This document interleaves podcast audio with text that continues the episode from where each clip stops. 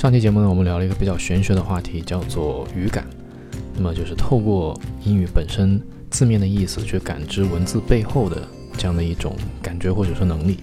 那么其实当中呢，也提到了一个概念，叫做英语思维。这一期的话，我们就着重来讲一讲英语思维这四个字对于我们平时的口语练习、普通的表达也好，甚至说是应该说是对于整个英语学习的过程的巨大的意义。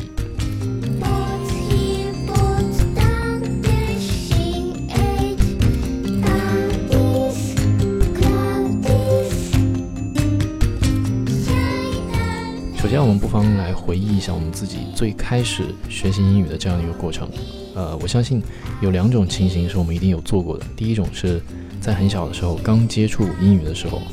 那这个时候我们去读课文，但是呢这些单词啊什么的我们都不认识。上课的时候呢，老师读过一遍，那么大概的那个音呢，我们当时其实也是记着的。那为了方便我们之后再能把它读出来，我们这个时候就会把英文单词的相近的这样的中文或者说拼音去写在对应单词或者词组的下面。那我们下次再念的时候呢，就会用这个中文字或者说这个拼音来去取代它的英文的读法。虽然呢，呃，它不是非常准确，但是这也是最初我们自己发明的，应该说是一种中式音标来用于英语的朗读。那第二种情况呢，就是我们在学了一阵子英语之后啊，我们可能还会保留一个概念或者说一个习惯，就是说我们在接收到英语信息的时候，不管是听也好，不管是阅读也好，都会下意识的先把它翻译成为中文，然后再去把这些中文的信息在脑海当当中，在你的思维当中去进行处理。处理完了之后，输出中文的信息，再把这些中文的信息翻译过去到英文，然后再把这些英文输出到。纸面上，或者是你想要说的人，那前者后者其实都是有一个共性，那就是说我们在处理这些非母语的语言，就这里头的话是英语，处理英语的时候呢，我们会把它带入回到我们熟悉的母语，也就是中文这样的一个思维模式下去处理，然后处理完了之后，再把它翻回成英文，然后再去输出。那么有没有发现这样的效率是非常非常慢的？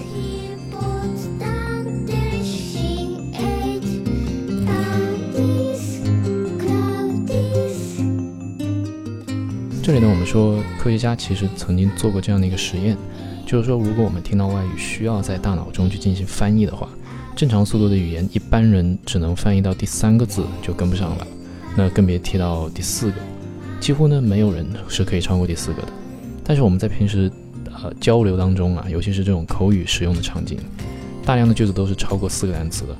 那如果我们一直去运用这种中英互译，在脑海当中中英互译，然后再去输出的方式呢，那效率肯定是提不高的。就算我练得特别特别熟，翻得特别特别快，那么也行吗？答案是永远也不行。我们去看这样的一个过程背后的原因，最根本的原因是什么？是因为我们听到这些英文的时候，其实脑子里面是没有一个概念的，我们很难去把这些英文字母也好、单词也好、词组也好，直接映射到脑海当中某一个具象的形象，或者说某一个含义、某一个概念。这样的话，你在接收到英语的信息的时候，你就很难去和脑海当中的一些信息去进行串联、去进行组合、去进行衔接。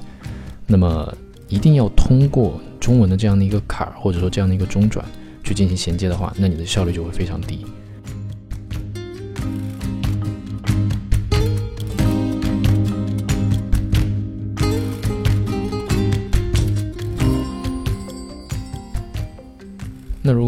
想要我们的英语口语去说的非常的流利、非常的地道，同时在和人正常的用英语去进行交流的时候，我们反应也可以非常快，就达到这种母语的水平。那我们需要做的是什么？需要做的就是我们这期要讲的英文思维、英语的思维，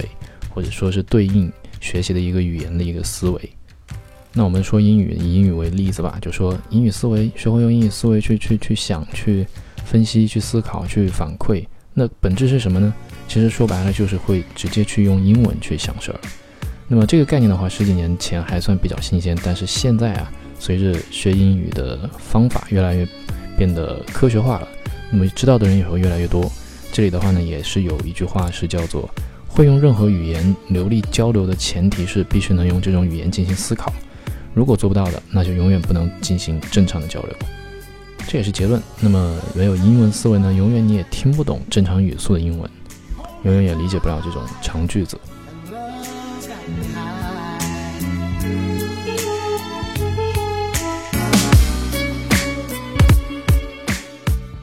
那我们说完了理论，具体的方法是如何呢？具体的方法就是用英文想事儿。平时呢，如果你觉得会影响到别人，那你可以在一个人的时候自言自语去练习一些和自己说的话，不管是写也好还是说也好。你这个时候呢，就可以直接去从最开始的时候就尝试着去用英文去构建最原始的信息，然后一点一点去把你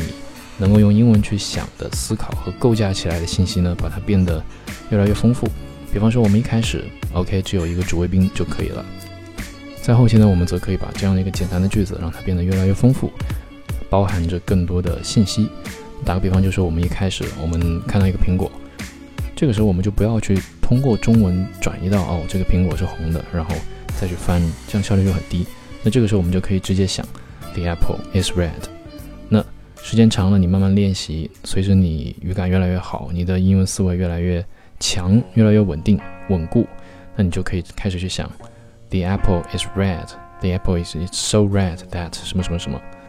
日积月累，你能够 handle 能够掌握的这种复杂的句式和长句式和整个语句的长度就会越来越丰富，越来越复杂，越来越多，也就会越来越贴近于我们真实场景当中去外国人去进行交流的这种方式。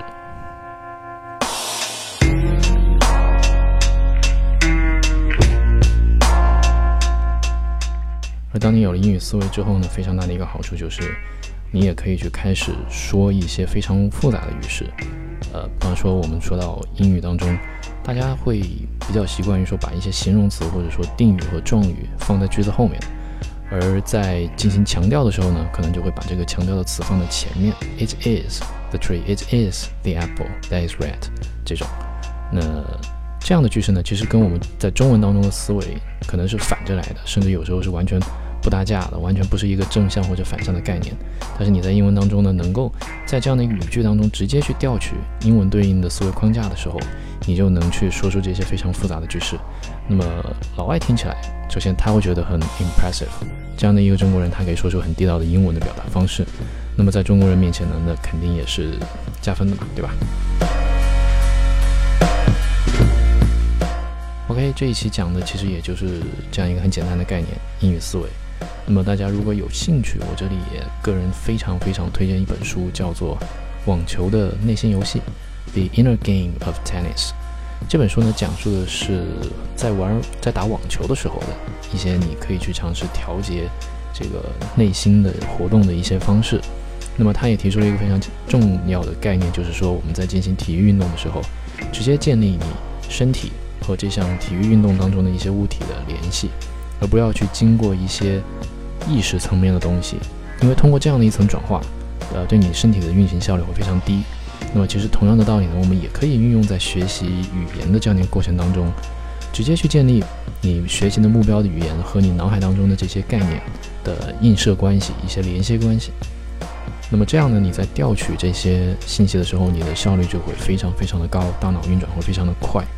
其次呢，这也 made it possible for you to understand and also speak. some very complicated forms of English. Sometimes a person has to go a very long distance out of his way to come back a short distance correctly.